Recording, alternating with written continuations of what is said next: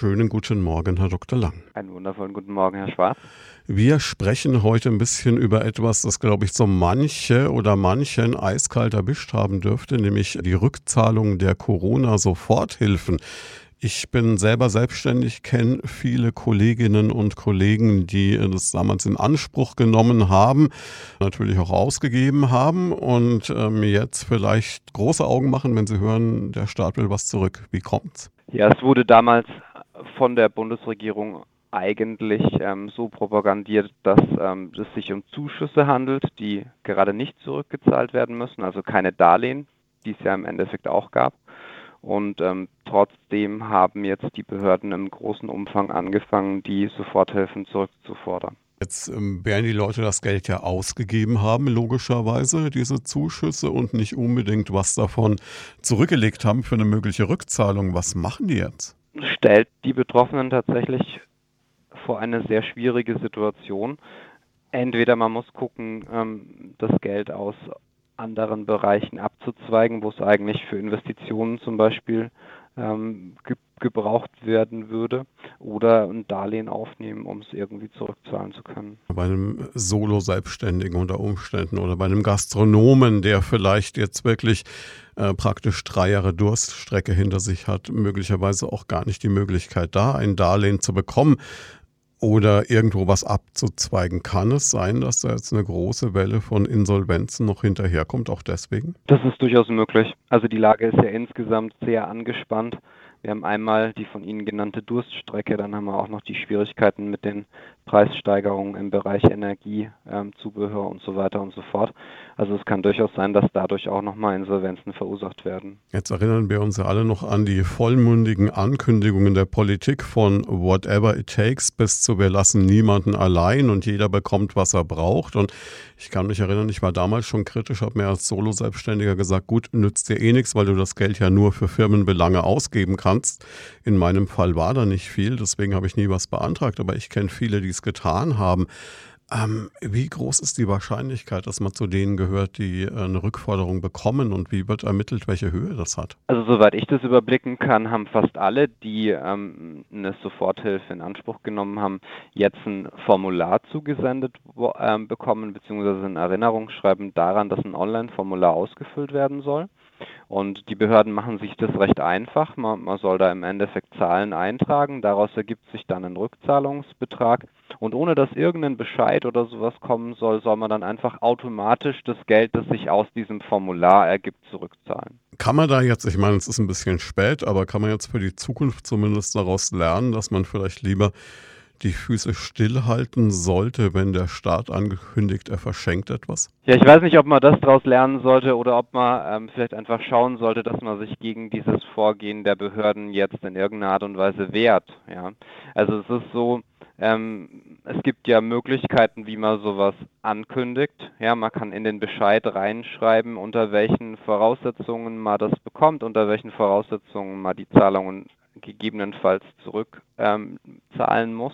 Aber das ist hier alles nicht, nicht passiert. Ja? Also neben den Versprechungen der Politik, dass die Betroffenen ähm, das behalten dürfen, war es auch so, dass in den Bescheiden nicht dran stand, wird unter den und den Voraussetzungen ähm, zurückgefordert oder steht unter dem und dem Vorbehalt oder ähm, auch kein Hinweis darauf, dass es nur eine vorläufige Auszahlung ist, nichts dergleichen. Ja. Und deswegen, ähm, es gibt jetzt schon einige Urteile von Verwaltungsgerichten, die sagen, dass diese Rückzahlung im, äh, im Endeffekt nicht, nicht rechtmäßig ist und dass eben nicht zurückgezahlt werden muss. Das heißt, es wäre durchaus eine Überlegung wert zu sagen, wenn man so ein Schreiben bekommt, man wendet sich beispielsweise an Sie. Auf jeden Fall. Also bevor man freiwillig den Betrag jetzt zurückzahlt, das sind ja teilweise hohe vierstellige, teilweise fünfstellige Beträge, sollte man das auf jeden Fall überprüfen lassen. Jetzt ist es ja so, dass viele Menschen auch so eine Scheu haben, sich da Rechtshilfe zu suchen und vielleicht Angst haben, dass die Kosten dann noch mehr explodieren. Man kann an der Stelle mal sagen, eine anwaltliche Erstberatung ist meines Wissens nach immer kostenfrei. Ganz so pauschal kann man das jetzt nicht sagen, aber ich sage mal im Vergleich zu den Beträgen, um die es geht, ist eine Erstberatung Rechtsberatung auf jeden Fall eine, eine sinnvolle Variante. Ja. Und ähm, wenn eine Rechtsschutzversicherung besteht, ist es auch möglich, dass es darüber abgedeckt ist. Welche Handhabe habe ich denn grundsätzlich? Also was kann ich denn machen, wenn ich jetzt so ein Schreiben bekomme? Was sind die ersten Schritte, die ich unternehmen sollte?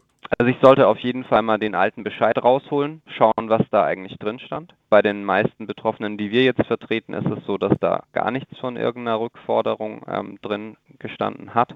Und wenn das so ist, dann hat man gute Ansatzpunkte, sich gegen diese Rückfordern insgesamt zu wehren. Jetzt ist der Staat ja unter Umständen gerade bei so Schulden, Steuerschulden recht äh, emotionslos und macht auch mal ein Konto dicht. Bestehen solche Risiken in dem Fall? Also wenn man sich jetzt direkt drum kümmert, eher nicht. Also es ist so, ähm, eine Frist zur Stellungnahme haben die, die meisten Betroffenen bis zum 30.06. gesetzt bekommen.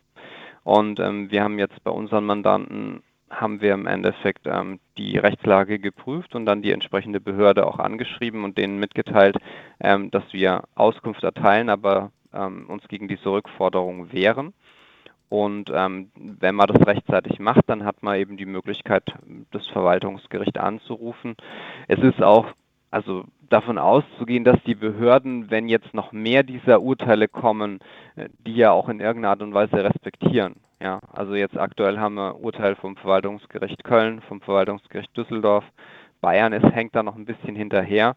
Aber es ist ja davon auszugehen, wenn jetzt immer mehr Gerichte sagen, nein, ihr könnt es nicht zurückfordern, dass dann die, die sich dagegen gewehrt haben, auch nicht zurückzahlen müssen. Also das, was dagegen man so, so, wenn jemand zahlt, bereits gezahlt hat, dann wird es halt schwierig. Das, was man so einen Präzedenzfall nennt. Das heißt, wenn Sie es einmal für einen Mandanten durchgekämpft haben, können Sie sagen, schauen Sie, bezüglich dieses Urteils ähnlich ist es. Genau, ja.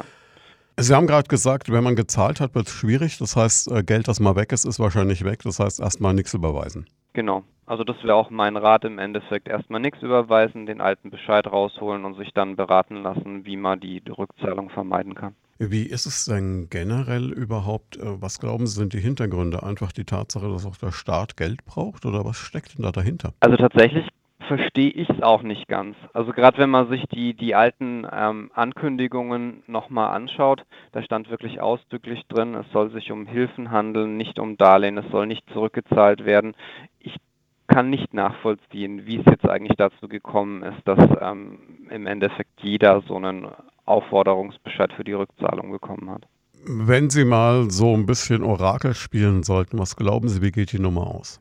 Wie gesagt, wir haben ja den Vorteil, dass wir schon die ersten Urteile haben. Das heißt, ähm, bei vergleichbaren Konstellationen, wo im Bescheid wirklich gar nichts dergleichen drinsteht, bin ich zuversichtlich, dass, ähm, dass man sich dagegen wehren kann und dann auch nicht zurückzahlen muss.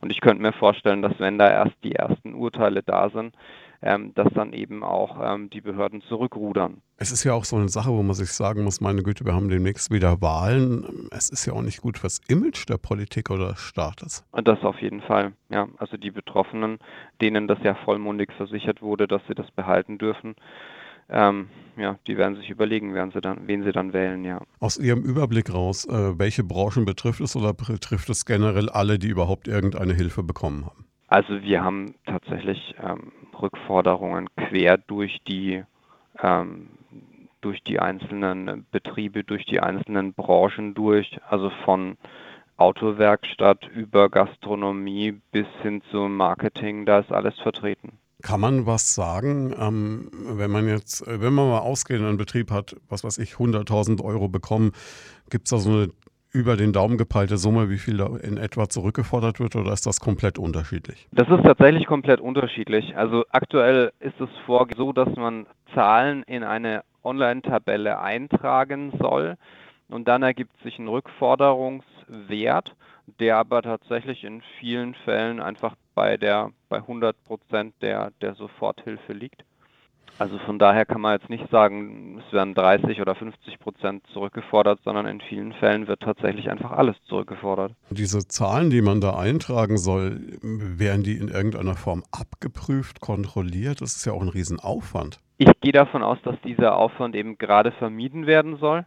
Ähm, es steht in den Formularen drin, wenn man falsche Angaben macht, dann macht man sich strafbar. Mhm. Und ähm, ich denke, dass das erstmal gar nicht groß überprüft werden wird, sondern dass nur geschaut wird, wer macht überhaupt die Angaben, ähm, wer zahlt danach zurück und dann schauen wir mal weiter. Es wirkt alles so ein bisschen aus der Hüfte geschossen, ohne richtig nachgedacht zu haben. Ja, so wirkt es auf uns auch, ja. Aber mit eben enormen finanziellen Auswirkungen auf die Betroffenen. Wenn uns jetzt Menschen zuhören, die davon betroffen sind, ähm, was würden Sie denen wirklich raten? Ich würde im Endeffekt empfehlen, wie gesagt, den Bescheid nochmal rauszuholen, nochmal reinzuschauen und sich dann aber anwaltlich beraten zu lassen, ob man, ähm, wie man damit umgeht. Und ich würde auf keinen Fall erstmal die, die Zahlung ausführen, weil wenn das Geld erstmal weg ist, wird es sehr schwer, es wiederzuholen. Wenn jemand jetzt bisher noch keine Post mit einer Rückforderung bekommen hat, kann der aufatmen? Ist er dann durchgerutscht, mehr oder minder, oder kann das durchaus noch jeden Tag kommen? Das kann noch kommen, ja.